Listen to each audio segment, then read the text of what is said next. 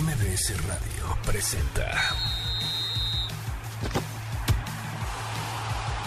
Balones al aire con Eduardo Chabot y un gran equipo de comentaristas. MBS 102.5. Comenzamos. Just a young gun with a quick fuse. I was uptight, wanna let loose.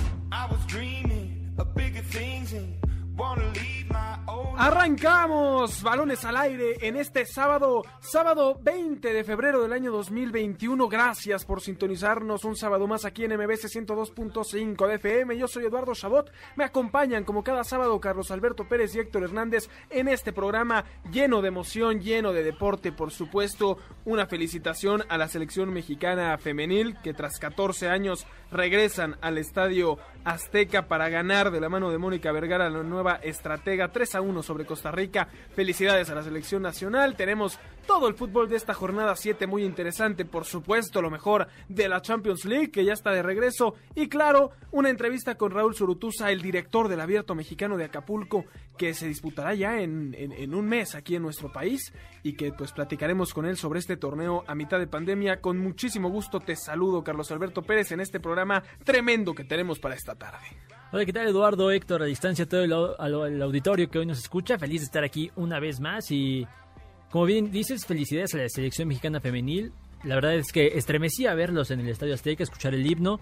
Es algo que obviamente se lo, se lo han ganado y lo merecían desde hace mucho tiempo. Y bueno, como bien indicas, ayer comenzó la, la Liga MX llena de polémica también. antier, Desde- Carlos, desde antier. Es que, es que, perdón, a mí el partido de antier me tuvo, me tuvo dormido completamente, pero sí tiene razón. Ayer empezó por la polémica que se armó alrededor de Félix Torres, vamos a hablar de ello seguramente. Y entonces, eh, pero bueno, hoy juega el América, hoy juega el Cruz Azul, hasta el lunes juegan las Chivas, pero entonces... Juega el Toluca, líder jugada- general de nuestro torneo. Don Alexis Canelo juega hoy. Ya, Para la selección lo quiero, ¿eh? Ya en la selección. Pero Bueno, en la selección argentina será. en- en- puede jugar en la selección. Si estuvo Benedetti en su momento, digo, eh, Benedetto. Benedetto, el del América, que no vaya a estar nuestro querido amigo Alexis Canelo. Pero bueno, un programa muy entretenido que tendremos para hoy, así que manténgase con nosotros aquí en Balones al Aire y de esta manera comenzamos. El arranque con Carlos Alberto Pérez.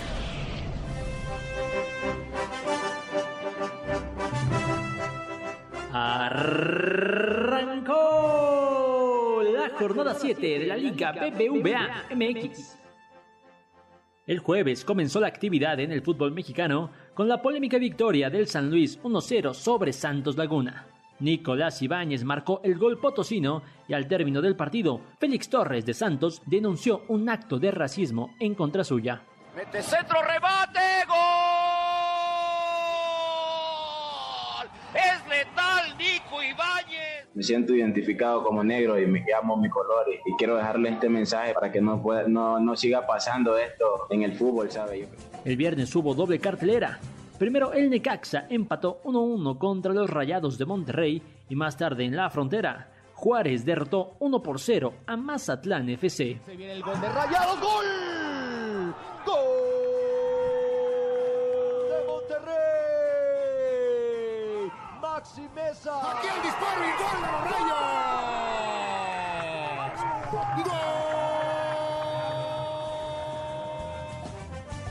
El resto de la jornada continuó hoy. Terminando balones al aire, Cruz Azul recibe al Toluca en el Estadio Azteca y a las 9 de la noche, el América visita al Atlas en el Estadio Jalisco. El domingo hay triple función. Pumas recibe al León al mediodía.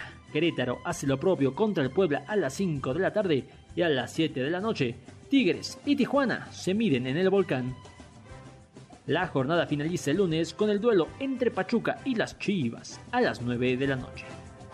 Así, la fecha 7 de la Liga Mexicana en balones al aire. ¿Te has perdido algún partido de tu equipo favorito? Con caliente.mx podrás disfrutar estés donde estés de los mejores deportes. La casa de apuestas líder en México te ofrece el streaming de las mejores ligas de fútbol, básquetbol, béisbol y demás. ¿Qué debes hacer? Descarga la app, regístrate en caliente.mx y obtén 400 pesos de regalo. Caliente.mx, más acción, más diversión. Escuchábamos el arranque cortesía de Carlos Alberto Pérez, los goles de TUDN e ESPN en este arranque de jornada que más allá del empate que saca Necaxa frente a un Monterrey que todavía no da lo que debe de, dar este equipo, la nómina más alta de nuestro fútbol. Destaca lo que mencionábamos antes del arranque, ¿no? Lo de Félix Torres, el jugador de Santos, que empuja a un recogebalones en busca de que le dé el balón rápidamente.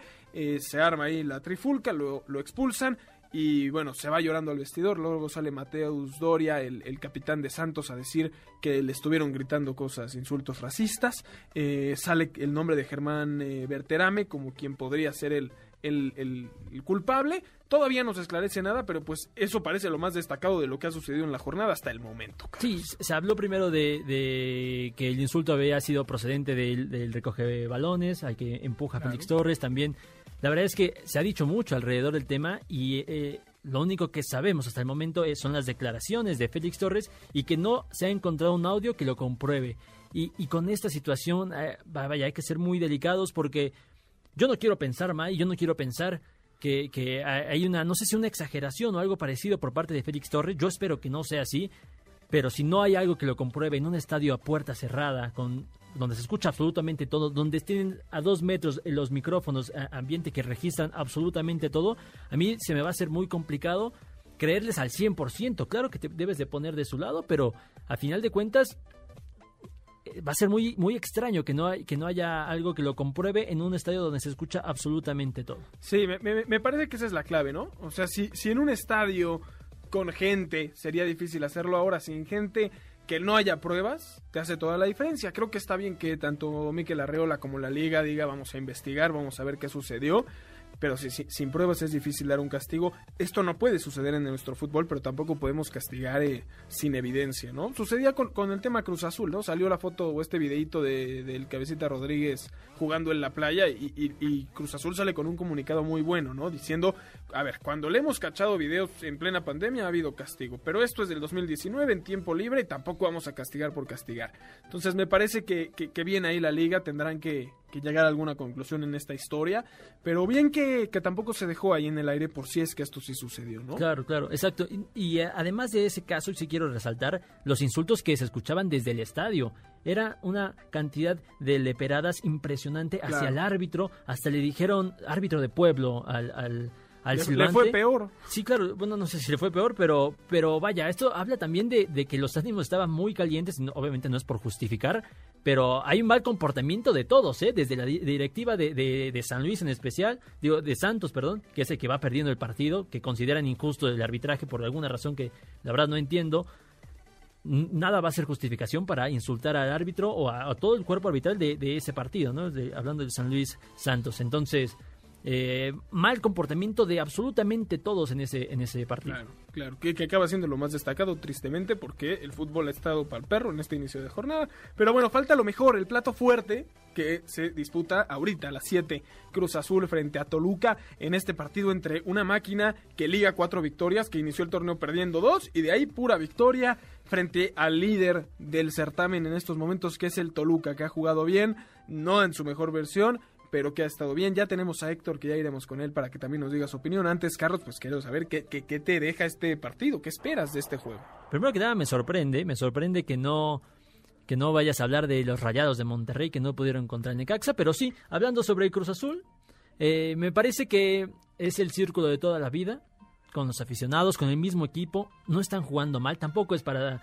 lanzar cohetes, me parece que, que meten un gol y se tiran para atrás de una forma que no merece el plantel que tiene. No, dejando al lado eso, están sacando resultados, que es lo que exigía y lo que dijo Reynoso comenzó en el torneo. Vamos a primero limpiar todos nuestros, nuestros demonios sacando resultados como fuera y lo están consiguiendo. Yo no puedo esperar absolutamente nada de este Cruz Azul. Pero haga lo que haga, ¿no? O sea, el problema con Cruz Azul es que ya si gana y gusta, pues también vamos a decir que hasta que no haya título, ¿qué importa? Que ya han demostrado que cuando les va bien y juegan bien, pues al final también se caen. Entonces Cruz Azul pues tiene que sumar puntos como sea y ya en la liguilla pues cambiar su historia. Querido Héctor, te saludo con muchísimo gusto. ¿Qué pasa, señores? ¿Cómo están? Muy buenas tardes. Sí, no, hay que hablar de los equipos importantes. Rayados no puede, no puede en este Guardianes 2021 y por eso hay que hablar del partido que se va a llevar la jornada Oye. 7, que es el Cruz Azul contra Toluca. Muchos ¿no? ataques directos hacia mi persona, ¿eh? En este programa, quiero que lo sepan. Siento ¿A un tema, siento un tema. Ay, sí, te sorprende, ¿no? Siento un tema personal aquí de su parte, pero bueno, lo, lo acepto por el mal momento que está teniendo Monterrey y que sí es totalmente cuestionable. Sí, Rayados está teniendo una falta de gol contundente. En la semana lo decía Javier el Vasco Aguirre.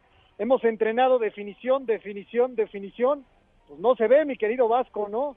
Está faltando mucho, mucho gol, a pesar de que son la mejor defensiva. Y hablando un poco del Cruz Azul Toluca, sí va a ser un juegazo, ¿eh? 57 partidos de estos dos en torneos cortos, solamente ha habido cinco empates. Cinco empates, entonces es un partido que promete. Sí, llegan muy bien los dos, llegan los dos muy bien. Ahí va a estar interesante también el duelo ofensiva-defensiva, ¿no? Está Alexis Canelo, que lleva seis goles en el torneo, ha hecho seis de los 13 del Toluca, tres en los, o, anotando en las últimas tres jornadas, pero enfrenta a una defensa del Cruz Azul que solo ha permitido tres goles en todo el torneo, ¿no? Ahí, ahí habrá un gran duelo para estos dos equipos que me parece, pues, el partido imperdible de esta jornada. Sí, claro, y Cruz Azul, la verdad es que hila cuatro juegos ganando, cuatro victorias consecutivas. Digo, no es para echar las campanas al vuelo, pero es para ilusionar un poquito, un poquito para ilusionar a la afición celeste, ¿no? Y lo, lo mencionaba a mitad de semana, eh, terminando la jornada anterior, de hecho, la última vez que un entrenador de Cruz Azul tuvo un inicio así de poderoso fue Luis Fernando Tena en el 2014, lejano 2014. Y aquel semestre quedaron líderes generales, 36 puntos, todo pare- pintaba espectacular. Llegó el León en cuartos de final, el octavo clasificado y los echó. Entonces, es que te encanta romperle las entonces- alas al Cruz Azul. no, es por el bien de los mismos aficionados. Yo- Ya lo pero- saben pero mira, ellos, ya si- lo saben, Si, quieres, si quieres reponerle un poquito de, de ánimo, en ese mismo semestre alzaron la CONCACAF Champions League y terminaron el 2014 jugando contra el Real Madrid.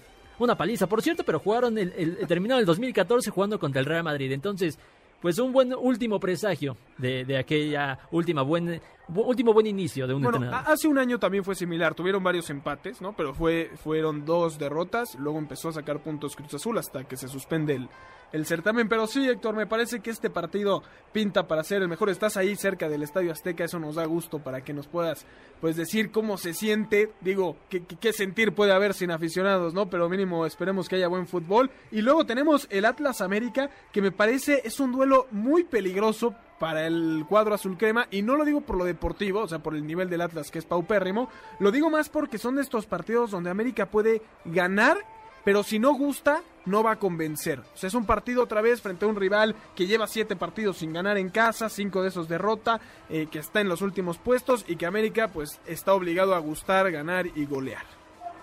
Sí, sí, sí, una América al que le ha estado costando como visitante, se enfrentan ante un Atlas que viene de su primer victoria, ¿no? No va a ser un partido fácil para las Águilas, ¿eh? que no nos confundamos. El Atlas venía mal, pero tiene muy buen plantel, a pesar de que no han estado jugando tan bien como todos podíamos, pues, predecir antes. No va a ser un partido sencillo para el América, ni, ni, mucho menos. El Atlas está va, va a levantar el Atlas, va a levantar porque tiene jugadores extraordinarios. A mí me interesa, a mí me llama mucho la atención el medio campo que tiene el Atlas. Y es uno, me parece a mí, a diferencia de lo que ustedes crean, compañeros, es uno de los que estando bien puede, pues puede darle mucho equilibrio al equipo. Tiene a Pablo González, que era el capitán de Puebla, tiene al que era capitán de Mazatlán, Aldo Rocha. Entonces, no sé, te voy a hacer honesto. No, hombre, sé qué cómo- estrellas, Héctor. No, no, me convenciste, pero tremendo, ¿no? Oye, nombres. Aldo Rocha, que se Rocha cuide el Real Madrid. Aldo Rocha el torneo pasado lo querían las Chivas y lo quería el América, tú me dirás. No nos vengas a vender aquí que cuidado con el Atlas. De todos los equipos de la Liga MX, no puedo creer que me estés vendiendo al Atlas. De verdad, Yo, Héctor. yo, yo voy a reforzar el comentario de Héctor. No. Ahora sí estoy de su lado. No porque puede ser. Sí, apenas consiguieron su primera victoria y ya estábamos en fecha 7, pero son tres partidos sin perder y sin perder contra Santos Laguna y contra Pumas. Es decir, no se enfrentó a Mazatlán, no se Contra los Pumas que llevan un dos tiros a portería en los Sí, últimos eh, tres partidos. Se puede referir a los Pumas como el último el último finalista, uno de los últimos finalistas de, de la Liga Mexicana. El contexto lo es pero, todo. pero, pero tres partidos sin perder del Atlas. Entonces va a ser muy complicado que incluso haga gol el América, porque ahora le está costando muchísimo y se ha enfrentado contra rivales del, del Claro. nivel. Vimos a San Luis, vimos sufriendo contra el Puebla. Por- Entonces, pero por eso mismo digo que es un partido peligroso para el América, porque en el papel, si no gana y no gusta, es un pésimo resultado, porque perder o empatar contra el Atlas o no, o no ganarle bien, se ve, se ve mal. ¿No? Y por eso es un juego peligroso, porque América se ve como que tiene mucho que perder y nada que ganar en este duelo. Entonces, pues ahí estará la tarea para este América, que, que me parece que tiene que empezar a, a levantar en la forma de juego un poco. Lo que sí es un hecho es que no van a empatar, ¿sabes? Eh, No van a empatar a cero. Nunca en los torneos cortos han empatado a cero goles. ¿Qué tal ese dato, eh? ¿Quieres otro dato muy curioso? A ver. De los siete partidos que lleva sin ganar en casa el Atlas son cinco perdidos y dos empates. Y el América no gana de visita en las últimas siete fechas y también ha tenido cinco perdidos y dos empates. O sea, los dos pintan como para no hacerse daño. Estoy, estoy de acuerdo, pero te voy a, te voy a contra, contrarrestar no con juega. otro dato. Las Águilas ganaron siete de sus últimos ocho partidos contra el Atlas. Sí, bueno, sí, también el equipo. eh, ¿Cómo se llama tu equipo, Héctor? Carnes El Supremas, carne, ¿no? el carne suprema. También. bueno, por cierto. Creo que le compite también a este Atlas mínimo por ahora. Esperemos que sí despierte. Y mañana, pues tenemos una repetición de la final, ¿no? Mencionábamos a Pumas enfrenta a León en Ciudad Universitaria. La noticia más importante me parece que es el regreso de Juan Dineno, que estará de vuelta con estos Pumas que llevan 380 minutos sin gol, dos remates a portería en tres partidos y cinco de los seis juegos no han podido anotar, ¿no? O sea, a pesar de que tienen 15 partidos eh, invicto, no han podido dar resultados, Carlos. Eh, co- correcto, me- eh, no sé si Héctor todavía pueda tener un último comentario con nosotros. Sí, sí, lo único que tengo que decir es que, pues del cielo al suelo ambos equipos, ¿no? Eh, de estar en la gloria, de estar en la final del Guardianes 2020, pues ahora los dos no están ni en zona de repechaje, entonces va a ser un partido aburrido, yo, yo pienso. Héctor, ya escuchamos eh, que te sientes ya dentro del estadio, que te tienes que ir, pero seguramente si podemos en un rato recuperaremos la señal contigo para seguir platicando. Te mandamos un fuerte abrazo. Claro que sí, señores, buenas tardes y que tengan una gran semana, nos escuchamos el próximo sábado. Claro que sí, Héctor, cuídate mucho. Mientras tanto, Carlos, ahora sí, eh, tu opinión al respecto, ¿no? Porque bien decía Héctor, es un partido entre dos equipos que llegaron muy bien a la última final, pero que este torneo no han despertado. Eh, más allá de que históricamente León es un rival muy complicado para Pumas, siete juegos también sin perder frente a los felinos. Regresa Dineno y, creo que Pumas no lo ha hecho mal en el funcionamiento del equipo. No han tenido gol, eso es claro, ¿no? Lo acabamos de decir, la cantidad de 380 minutos, los partidos no han ni siquiera podido tirar, pero es un equipo que, que, que no se ha visto mal. Incluso el último juego frente a Toluca le anulan gol, juegan bien, ¿no? Yo, si a mí me, me preguntas, yo creo que mañana Pumas es favorito sobre el campeón. Oh, no, me parece me parece una falta de respeto hacia hacia lo que ha hecho Ignacio Ambriz con este equipo. Entiendo, entiendo que está entiendo mal que ahorita. entiendo que el León es el penúltimo lugar del campeonato. El actual campeón, nunca un campeón de torneos cortos había tenido un tor- un inicio tan tan paupérrimo.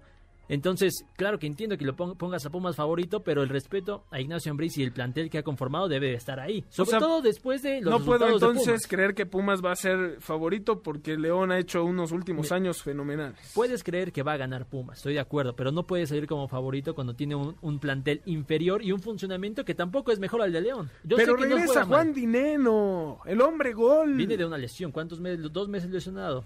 El hombre gol de Pumas está de vuelta en Ciudad Universitaria a las 12 un domingo. De verdad, ¿tú quieres que el próximo sábado abramos el programa con esta frase mientras revivimos la victoria de Pumas, Carlos? Vas Es a que- quedar es que exhibido. creo, creo que te estás confundiendo. Regresa Dineno, no regresa eh, Carlos Cocolizo, no, González. Carlos González, que era el verdadero eje de ese equipo, ¿eh? Pero sí, estoy de acuerdo, tiene un argumento más. No creo que inicie, a final de cuentas. Viene regresando de una lesión bastante prolongada. Creo que va a volver a repetir, va a repetir más bien a, a Gabriel Torres y a Manuel Montejano.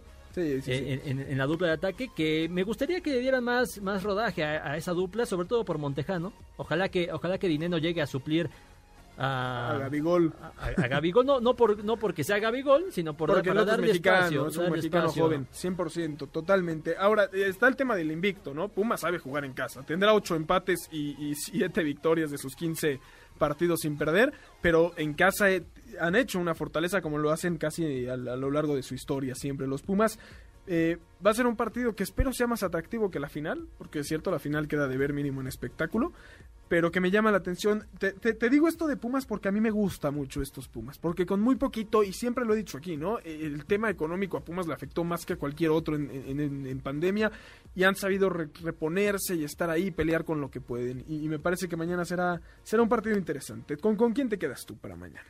Yo, yo creo que yo creo que van a empatar, cero goles, otro va a conservar ese invicto ahí medio extraño en, en Ciudad Universitaria. ¿0-0?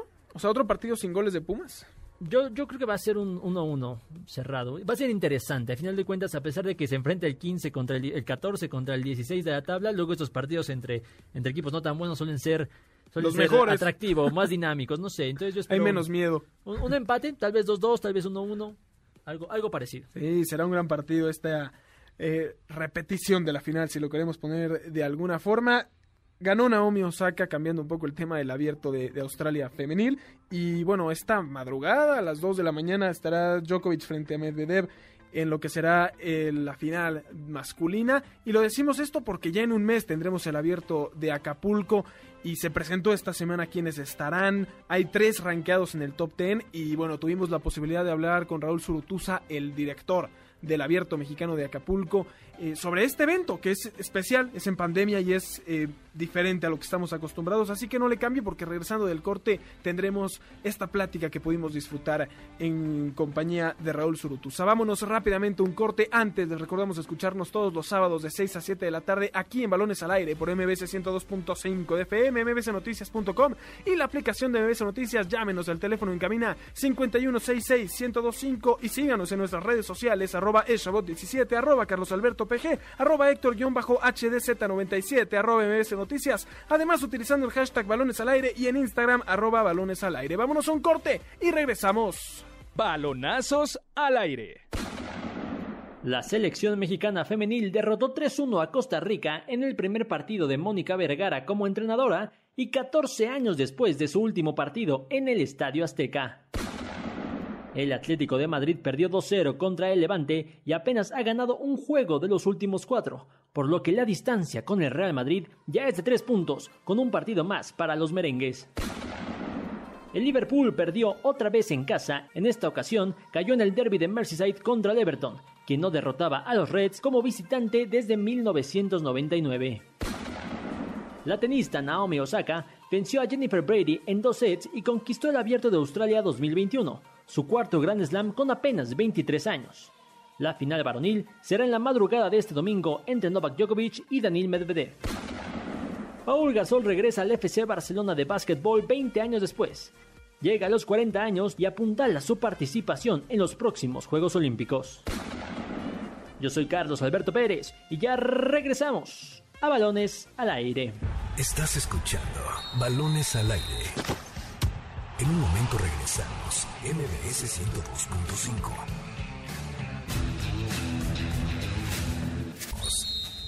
Estás escuchando Balones al Aire. MBS 102.5. Estamos de vuelta en Balones al Aire por MBS 102.5 de FM. Yo soy Eduardo Chabot. Me acompañan como cada sábado Carlos Alberto Pérez y Héctor Hernández. En la semana tuvimos la posibilidad de platicar con Raúl Surutusa, director del Abierto Mexicano de Tenis que se disputará en marzo aquí en nuestro país, en Acapulco. Nicolás Schiller y yo tuvimos el placer de tener unos minutos con él y esto es un poco de lo que nos platicó. Ya tenemos en la línea de balones al aire a Raúl Surutusa, director del Abierto Mexicano Telcel, el Abierto de Acapulco que tendremos con nosotros el próximo mes. Antes que nada, muchísimas gracias por tu tiempo, Raúl. Al contrario, al contrario, Eduardo, un gusto saludarte.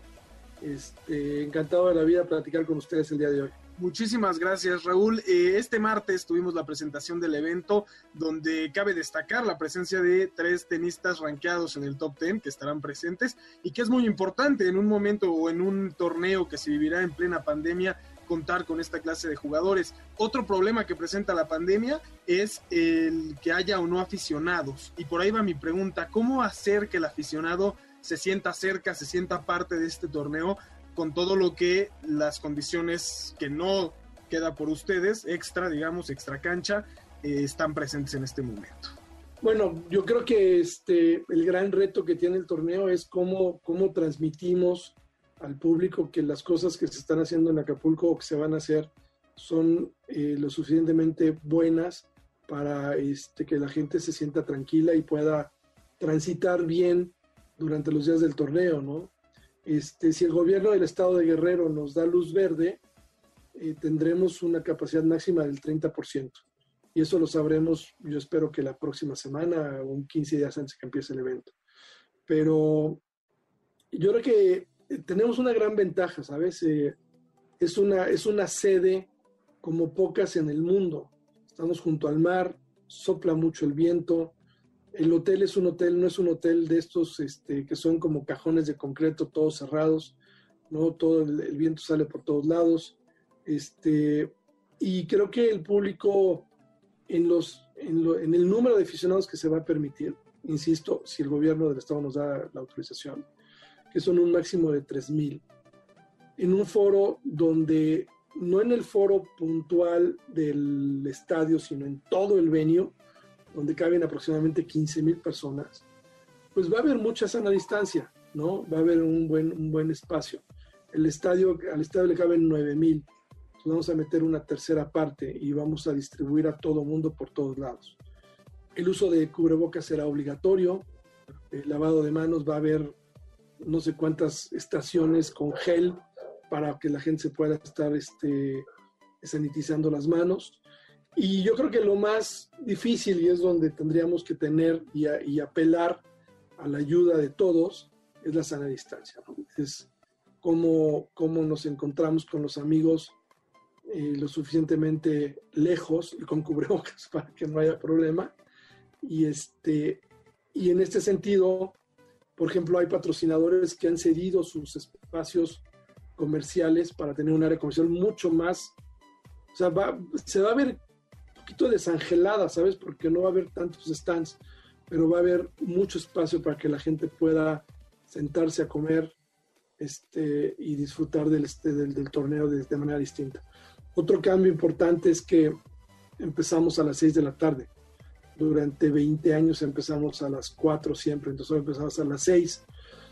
Y eso ayuda porque ya vas en otro mood, ¿no? Ya vas como que más puntual al tenis, vas a hacer otras cosas y, y las decisiones difíciles que hemos tomado de, oye, no hay fiestas, no hay Kids Day, no hay este, firmas de autógrafos, vas a ver tenis y pues te compras un par de chelas y te vas a tu casa. Claro.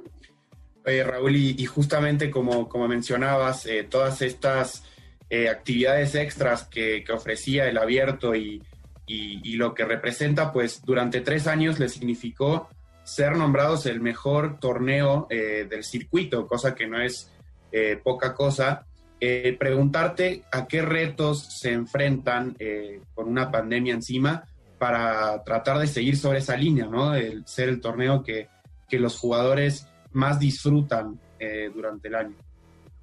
Gracias, gracias Nico. Mira, yo creo que voy a referirme nuevamente al hotel. El hotel ha hecho, el, el Princess Mundo Imperial se ha portado de manera increíble. O sea, hay una torre única para los jugadores y para el staff de la burbuja se van a, eh, se van a armar dos restaurantes exclusivos para los jugadores. Eh, hay un camino que poca gente conoce, que está pegado a la calle, dentro del hotel, pero pegado a la calle, donde los jugadores van a poder ir caminando a, a las canchas. Si no quieren ir caminando, se les va a facilitar un, un golf cart. Eh, vamos a tratar de, dar el mismo servicio con las herramientas que tenemos. No, no, no no hay, no hay, no hay mayor tema. Hay este. No importa si nunca has escuchado un podcast o si eres un podcaster profesional. Únete a la comunidad Himalaya. Radio en vivo. Radio en vivo. Contenidos originales y experiencias diseñadas solo para ti. Solo para ti. Solo para ti. Himalaya. Descarga gratis la app. Les vamos a poner una alberca. Hay una alberca que se va a reservar exclusivamente para ellos digamos que van a poder seguir haciendo su vida normal con la único, con el único súper puntual restricción que es que no va a haber, no va a haber visitas a, a, la playa, no van a poder ir al mar. Por lo demás, están, y yo creo que si ustedes ya estuvieron alguna vez en el Princess, ya lo han vivido, es un hotel que tiene esta tradición de ser muy amables, todos los cuartos tienen un, un, un balcón, yo creo que eso es súper importante. O sea, el que el jugador pueda abrir la puerta y respirar aire fresco y no estar metido en un hotel, con todo respeto para nuestros amigos australianos, donde ni siquiera pudieron abrir la ventana, eh, ayuda mucho. Entonces yo creo que van a extrañar o vamos a extrañar las fiestas, sin duda alguna, pero creo que vamos, lo más importante es que tengamos un, evento exitoso deportivamente hablando y exitoso desde el, desde el punto de vista de la salud de todos los que estemos ahí metidos, jugadores, este, trabajadores, staff eh, y público, si es que nos dan el permiso para hacerlo. Claro, finalmente la experiencia que da el Prince es, el gran diferenciador, en este caso tal vez, para el atleta de lo que va a sentir, ¿no? Sentirse liberado tal vez en estos momentos. Raúl, otra pregunta y creo que va de la mano, el tema negocio siempre va de la mano con el deporte. Es complicado, ¿no? Porque finalmente esto siempre fue una ventana para el turismo, fue una ventana importante para México, para el torneo. Eh, ¿Cómo fue el impacto económico de tener que hacer esto en plena pandemia con todo lo que esto significa? Pues mira, los, los, como tú lo dices, los números son muy fríos, ¿no? Dos más dos son cuatro, suman cuatro. Puedes llegar a los cuatro de distintas maneras, ¿no? Uno más uno más uno más uno, pero siempre llegas al cuatro. No te podría yo decir ahorita qué impacto nos va a dar, porque ahorita, al día de hoy, la radiografía financiera pinta bien, pinta bien. Si no tenemos público, se va a poner un poquito dura, pero ya hay un plan B de qué es lo que tenemos que hacer para que por lo menos salgamos tablas.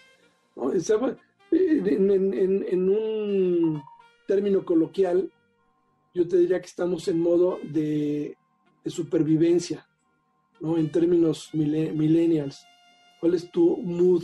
Survival mood, no hay de otra.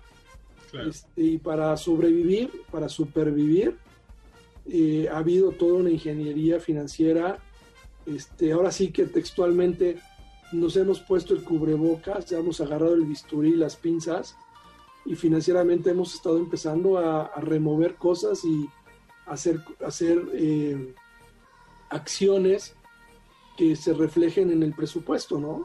Y yo espero que las cosas se, nos den y podamos entregar eh, buenas cuentas al Consejo de Administración de Mextenis y del Grupo Pedazo. Y Raúl, un poco hablando sobre el tema pandemia, pero también respecto al tema financiero, eh, ¿qué medidas se van a tomar en cuanto a salud? Es decir, ¿cuándo van a llegar los jugadores? ¿Cómo se los va a cuidar? En caso de que salga un positivo, ¿qué se va este, a hacer con ese jugador?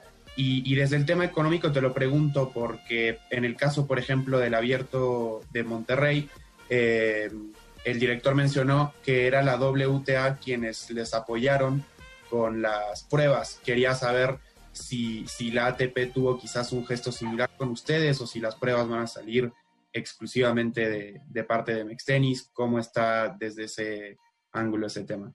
Pues mira, son, son, son dos negocios totalmente diferentes, ¿no? Nosotros, eh, la ATP, en lugar de pagar las pruebas, nos dieron a todos los torneos que, que operan por abajo del 40% de capacidad, les dan un descuento del 40% del prize money. Y eso viene de los jugadores, no, vino, no vino del Tournament Council ni nada, vino del Player Council. ¿Por qué? Porque les surge que haya buenos, o sea, si no, la, la, el pronóstico de cancelaciones, si no hubieran hecho esto del prize money, olvídalo, olvídalo, o sea, iba, es una avalancha. Entonces, eh, son cosas diferentes, la WTA se maneja distinto, ¿no? Y la ATP tiene otras, otros temas. Eh, nosotros, eh, un jugador cuando llega, lo primero que se hace es se le recibe, se le toma una prueba PCR, se le manda a su habitación. Si en, esta prueba, primera prueba sale positivo, el hotel ya tiene un piso completo de habitaciones COVID en la torre principal. Entonces, y esto lo tiene ya desde hace como tres o cuatro meses es simplemente por si hay una detección de un caso en su rol de huéspedes normales.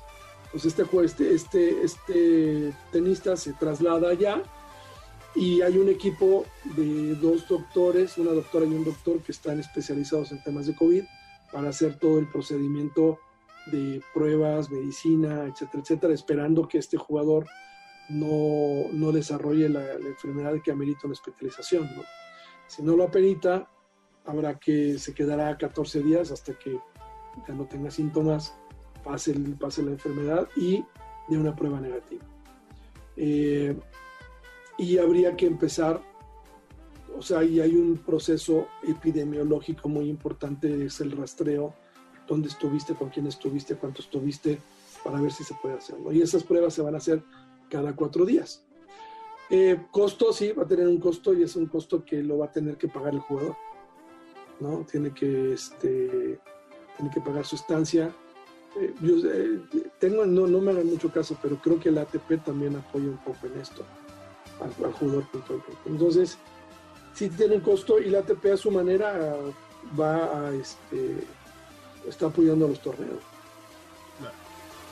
Eh, Raúl Surutusa, director del Abierto Mexicano Telcel, te agradecemos enormemente porque sabemos que este año en particular representa un reto importante, diferente y que pues es complicado tomar estas decisiones, ¿no? O sea, lo que, lo, que es los costos, cuál es tomar, el tema económico, cómo balancear para que esto también salga positivo ahí.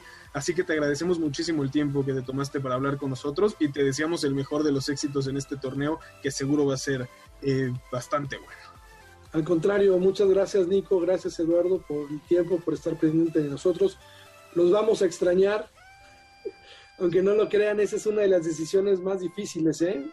Porque recibirlos a ustedes, a los medios, pues siempre es un gusto enorme, pero era mucho riesgo y esa sí es de las, de las decisiones que nos, nos dolió, pero estoy seguro que cuando veamos esto para atrás, eh, todos trabajando en equipo, ustedes, nosotros, los patrocinadores, los jugadores, el público, vamos a estar muy orgullosos de que el torneo haya sido un éxito. Ahí tuvimos a Raúl Surutusa, director del Abierto Mexicano Telcel, que comenzará el próximo 15 de marzo para que no nos lo perdamos en este abierto mexicano que podremos disfrutar. Vámonos rápidamente un corte. Antes les recordamos escucharnos todos los sábados de 6 a 7 de la tarde aquí en Balones al Aire por MBC 102.5 de FM, mbcnoticias.com y la aplicación de MBC Noticias también desde el Facebook Live de MBC Noticias. Llámenos al teléfono en cabina 5166-1025 y síganos en nuestras redes sociales arroba eshabot17, arroba Carlos Alberto PG, arroba Héctor-HDZ97 arroba MBS Noticias y utilizando el hashtag balones al aire. Vámonos a un corte y regresamos con lo mejor de la Champions League. Un día como hoy con Eduardo Chabot.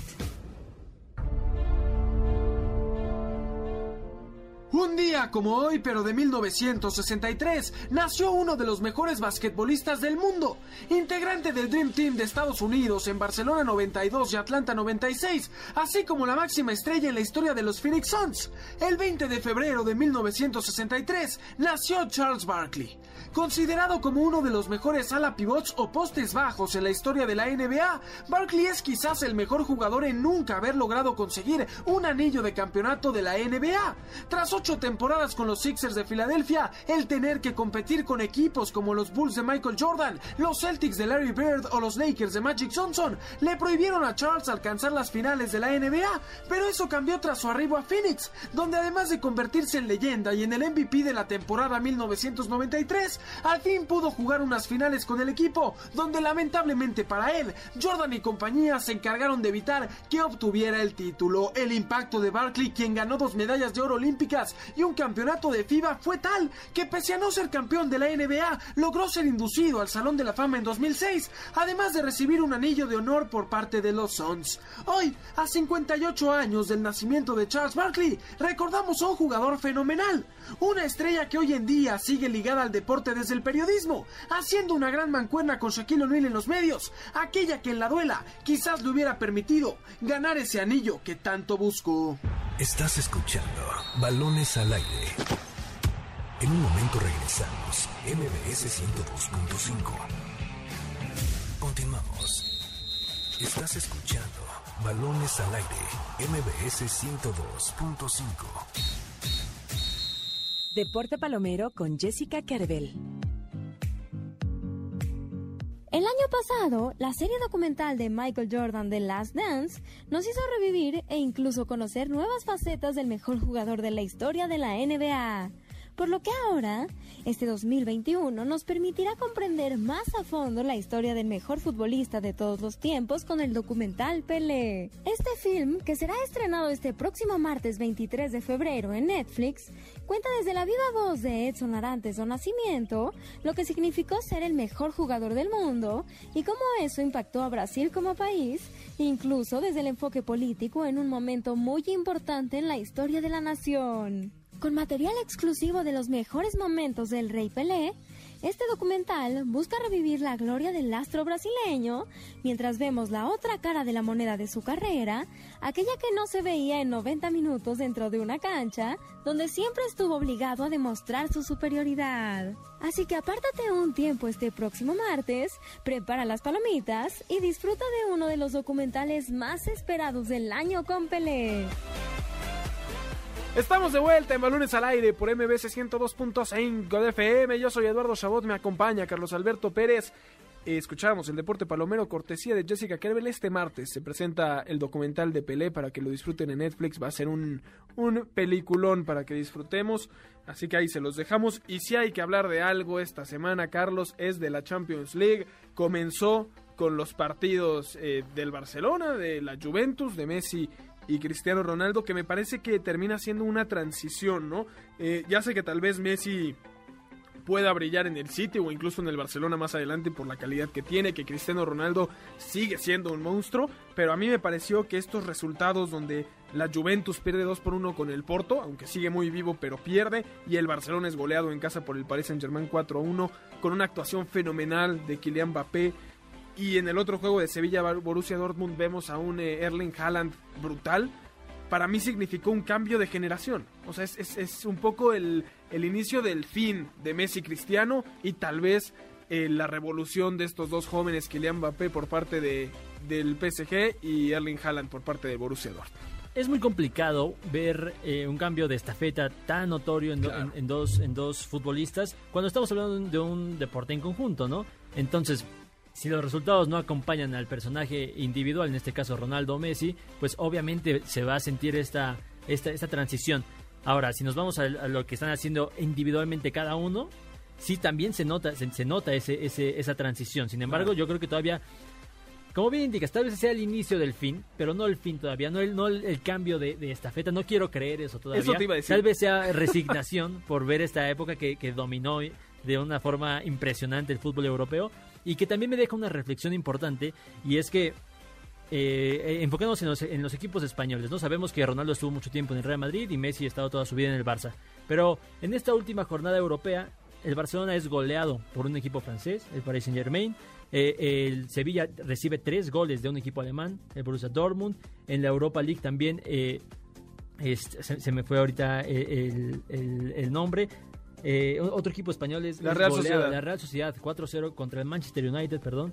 Cuando le, el fútbol español dominó dominó prácticamente una década. Porque el, el Sevilla, el Sevilla tenía pues prácticamente sí, la Europa sí, League sí, suya, ¿no? Y, y, el United y el eh, Real Madrid que tenía la Champions, incluso con el Barça que en esos cinco años, de cuatro de cinco años que el Real gana, el otro es del Barcelona.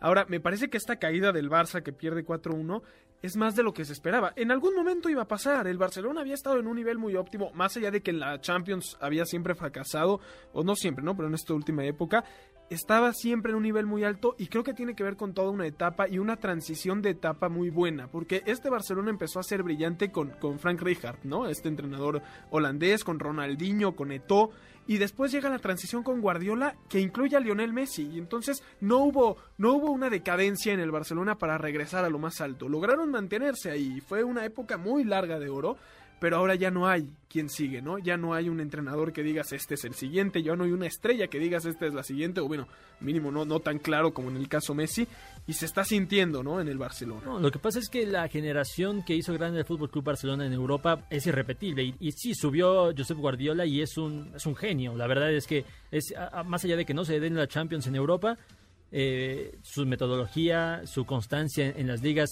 da, dan a entender que es un adelantado tal vez a su época. Ahora, más allá de eso, también subió con Andrés Iniesta, subió con, con Xavi, subió con Sergio Busquets, con Messi, obviamente, en, en, en, esplendor. Entonces, la época dorada del Barça tuvo que ver no nada más a Messi, tuvo que ver muchos claro. otros factores porque si nos enfocamos eh, en no no es que no vemos a alguien que, que, que venga o, o algo parecido en, eh, hablando específicamente del Barcelona Pep Guardiola era un desconocido, entrenaba al Barça B y esa era su única experiencia profesional, en- entre comillas. Pero había un proyecto bien armado desde las bases del Barça, ¿no? O sea, esta idea, y, y- y muchos lo dicen, ¿no? Estaba Johan Cruyff con muchos dirigentes del Barcelona decidiendo si traer a, a- a Mourinho o a Guardiola, que era el que estaba en, en la B. Y, y se crea un proyecto con Guardiola muy bueno y, y- y que siguió lo que había hecho Rijkaard y lo que estaba haciendo ese Barcelona, que a mí, mínimo por el recuerdo de Ronaldinho, pues también tiene algo especial, ¿no? Eh, no me gusta verlo tan abajo, porque ahora sí siento que estas goleadas del Bayern Múnich, esta goleada del Paris Saint Germain, lo pone muy mal en un lugar que no se merece este Barcelona, ¿no? Tal vez Eh, exagerado incluso. la- la- Claro, totalmente. Y por el otro lado, este PSG que está haciendo muy bien las cosas, ¿no? Con Mbappé, sin Neymar, sin Di María y goleando. eh, eh, este Paris Saint Germain que ha gastado los millones para una Champions League y que pues estuvo en la última final y ahora quiere llevarse este título, ¿no? Me parece importante lo que haga este, este cuadro francés. Además de lo de Mbappé, que es un, es, un punto de aparte, es un crack, da gusto verlo. te- era esta sensación de que cuando tenía el balón, y no nada más por este partido, ¿no? Pero cuando tenía el balón, algo malo iba a pasar para el Barcelona. Es algo muy parecido a lo que sintieron muchísimos rivales en los 14 años de, de carrera de, de Messi, ¿no? Así lo vi yo, así vi a Mbappé y más allá de él, la compañía que tuvo en Leonardo Paredes y en Marco Berratti. O sea, e- el Paris Saint Germain ya es un equipo, es un equipo de verdad. Y eso que acaban de cambiar a un entrenador que los llevó a la última final de la Champions, Claro. ¿no? Me, me preocupa un poco que Mbappé está cerca de. Si, si el Paris Saint Germain cumple el objetivo de ser campeón este año, Mbappé a sus 22 años ya lo habrá ganado todo. O sea, Y tiene termina que. contrato. Termina Bueno, contrato. el próximo año todavía, En todavía. 2022. Pero es muy interesante porque ya tiene mundial, ya tendría Champions League, ligas francesas por doquier. Eso sería hora de cambiar de aires, digamos, a- hacia algo mayor y ahí es donde suena mucho el nombre Real Eh, Madrid. Es, es similar a lo que le pasó a Ronaldinho. Él, él fue campeón de absolutamente todo, inclu- incluyendo un balón de oro, que es lo que la- le No, hace hombre, falta. Libertadores, Bueno, este sí Libertadores jugó, hasta- pero con todo lo ganó. Libertadores, la Libertadores llegó hasta ya muy grande de Casi edad, gana Liga el MX. Atlético Mineiro. Llegó a una final de Liga MX, pero vamos a ver si puede gran Mbappé llegar a una final de Liga MX. Pero, pero como bien indicas, está pintadito el camino para que se lo lleve el Real Madrid en, en dos años, porque es eh, llegaría libre. Imagínate, imagínate nada más Solo esa- el tema esa económico, no lo sé. Hay que recordar que Sergio Ramos también acaba contrato y que tal vez ahí eh, podría haber o, o que el Real Madrid aproveche que no pueda concretar en la renovación de Ramos para hacer un cambio con el Paris Saint Germain. No sé, habrá mucho en juego este próximo mercado de fichajes. Lo que sí es que junto a Mbappé, el otro nombre importante es Erling Haaland, que también hoy hace un golazo y que pues también se despacha un partidazo contra el Sevilla. En el Borussia Dortmund tampoco muchos creen que van a permanecer mucho tiempo en el cuadro alemán eh, Haaland. ¿eh? Lo, lo que pasa es que tiene una cláusula de rescisión de 75 millones de euros que para el mercado, incluso con pandemia, es una absoluta ganga. Lo de Erling Haaland no parece tener mucho futuro en el Borussia Dortmund, sobre todo por la por el club que es el Borussia Dortmund acostumbrado a vender, que tiene otras joyas más. Erling Haaland es una es sobresaliente, evidentemente, incluso lo pondría a la par de lo que es Mbappé hoy en día, tal vez un escalón por debajo, producto de sus dos años menos. Erling Haaland tiene 20 años, tiene 18, part- 18 goles en 13 partidos de Champions, es una barbaridad lo Eh, de, hoy lo de leía, creo, 43 partidos ha jugado con el Borussia y 43 goles. O sea, este tiene la misma cantidad de partidos que de goles. Tremendo. Tremendo y bien por el Borussia que ha sabido fichar a bajo precio y, y- y, pues tal vez en títulos no se ha recompensado lo bien que ha hecho eso porque se ha dedicado mucho a vender, como bien decías. No, Eh, y, y en la liga alemana van mal. Ahorita mismo están fuera de Europa. ahí, ahí la- las fallas ¿no? de este Borussia que, que ahí lo vimos peleando una final de Champions League en algún momento. El Liverpool que le ganó al Leipzig 2 a 0 a domicilio, que bueno porque para como está en la Premier League el Liverpool que se enfoque en la Champions. Y el Porto que lástima porque gana 2-1 a la Juventus haciéndole un gran partido. Pero a pesar de que gana ese gol de visita que logra la Lo Juve, cambia todo. Lo cambia todo. La Juventus tiene que ir a ganar en su estadio 1-0 y con eso está del otro lado. La Juve pasó de necesitar tres goles para avanzar a, a los cuartos de final a un, a un gol. A un gol con ese gol de visitante. eh, anotado por Federico Chiesa, entonces cambió completamente el escenario para una Juventus que, o sea, más allá de que tenga destellos importantes en, Euro- eh, en, en la Serie A, con Pirlo no levanta, ¿eh? No levanta y esto, ¿sabes? ¿A quién veo más perjudicado? A Ronaldo que llegó para, para, yo siento que para vestirse de héroe, héroe con la Juventus necesitaban ese líder ganador de Champions League y ahora están más lejos que nunca. se le habla muy bien de Ronaldo por su físico cuando le va bien con la Juve, también hay que criticarlo como se critica a Messi en este Barcelona cuando no aparece como fue en esta en Y- esta fecha. Y tiene varios capítulos. También no apareció en la final de la Copa Italia en- con, con la Juve. Es decir, claro que le hace falta un equipo mucho más y una completo. Juve que ganaba la Serie A de, de calle cada año y que esta vez la está batallando mucho con, con varios equipos. Por cierto, ahora que hablábamos de Serie A, mañana el derby de la Madonina Inter de Milán frente al Milan para que la gente no se lo pierda. A las Vi- 8 m ¿eh? para que te Se levantes temprano. No, tú, que los que no te es que bueno que, que seguimos en pandemia para que ahora sí te pares temprano, no estés ahí todo, todo este eh, dormido, diremos, de buena forma. Eh, me gustó esta jornada de Champions, me recuerda a esta calidad de, de fútbol que tanto nos, nos enamora, incluso sin aficionados. Y esta próxima semana que viene, grandes partidos, ¿no? Tendremos el Atlético de Madrid-Chelsea, para mí de lo más destacado, la Lazio frente al Bayern Múnich, actual campeón, el Atalanta frente a un Real Madrid que ha batallado muchísimo esta Champions para llegar hasta octavos. Y ¿eh? curiosamente fue el único español que clasificó en primer lugar. Curiosamente, el, el peor Real Madrid. Mucha suerte, ¿no? Pero eso no, no, no, no les quita nada, ¿no? También es cierto, y quería recalcarlo ahorita que hablábamos del Barcelona y la época dorada, eh, el Madrid rescató una gran época, entre comillas lo voy a poner, por la Champions. Porque es cierto que, que esos equipos en liga les fue pésimo y fueron esta, esta gran época donde el Barcelona se llevaba liga y el Madrid se llevaba Champions. Porque vivió de las Champions League y, y- y no de las ligas. Entonces eh, habrá que ver... Y este vivió Madrid. bien, lo merecido. ¿Quién Claro. gana tres Champions seguidas? Pero claro, claro, claro. Eh, hizo falta constancia en, en cada semana, ¿no? Sí, sí, sí, totalmente. Eh, eh, son diferentes retos tal vez los que hay que cumplir, unos de, de ocho partidos en, en un torneo y el otro pues, 38 semanas.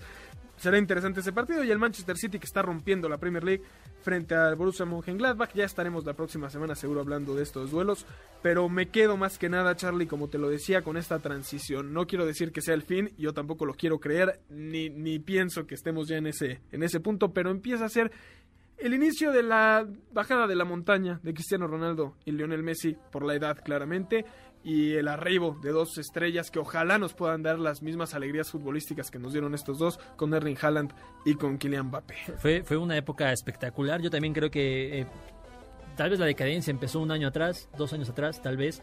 Pero, pero bueno, vamos a ver cómo, cómo se desenvuelven estos cracks. No, no quiero dejar irme sin mencionar a otra estrella que no está tan lejos de ellos, que hoy está lesionado y por eso no está, no está brillando, que es Ansu Fati de Fútbol Club Barcelona. Eso es cierto. Entonces, pero bueno, si quieres ahí lo comparamos con Giovanni Reina, con otro tipo de futbolista. Ya tendremos seguro la oportunidad. Carlos Alberto Pérez, muchísimas gracias. A ti, Eduardo, a Héctor, a todos, el auditor, a los que nos acompañaron, Julio Rodrigo Cervantes, César Aguirre, Araceli García. Todos en Facebook Live también ahí para que nos estén con nosotros semana a semana. A nombre de Carlos Alberto Pérez, de Jessica Kerber en la producción, de Luis en los controles.